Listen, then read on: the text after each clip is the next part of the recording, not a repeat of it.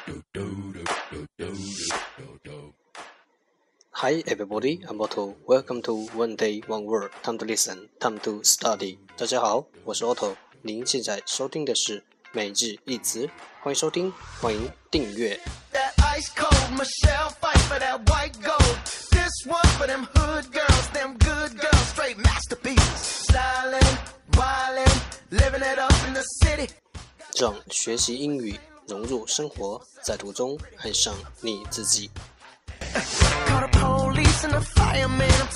节目内容会更新于每日十五分钟英语微信公众号、新浪微博、百度贴吧，在国外社交网络 Facebook、推特，我们的名字叫每日十五分钟英语。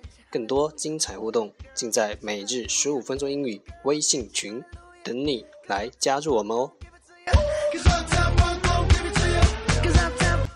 不管晴天还是雨天，让我们一起简单的坚持每一天。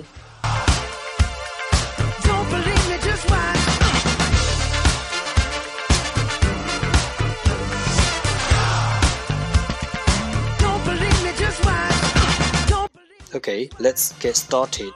Day 72. Today's word is 今天的单词是 spoon spoon s p o o n spoon 名词勺子。Let's take a look at its example. 让我们看看它的例子。The silver spoon tarnished. The silver spoon tarnished. 钥匙失去了光泽。The silver spoon tarnished. Girl said you hallelujah. Girl said you hallelujah. Cause uptown Let's take a look at its English explanation. 让我们看看它的英文解释。A spoon is an object used for eating, stirring, and serving food.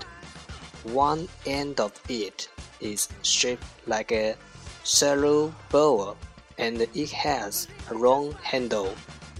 一只勺子，a spoon 就是 is 用来吃、搅拌并盛东西的物品。An object used for eating, stirring, and serving food。它其中一端像一个浅的碗。 One end of it is shaped like a shallow bowl。它有一条长柄，and it has a long handle。一只勺子就是用来吃、搅拌并盛东西的物品。它其中一端像一个浅的碗，它有一条长柄。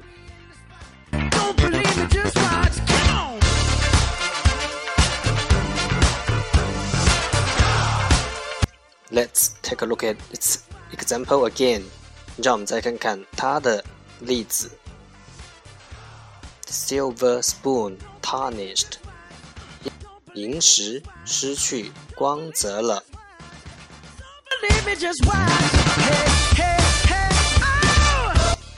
Keywords 关键单词 spoon spoon s p o o n spoon 名词勺子。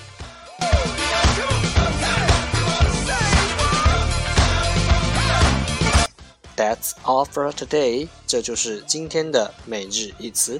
欢迎点赞、评论、分享，欢迎和我一起用手机学英语，一起进步。See you tomorrow。明天见，拜拜。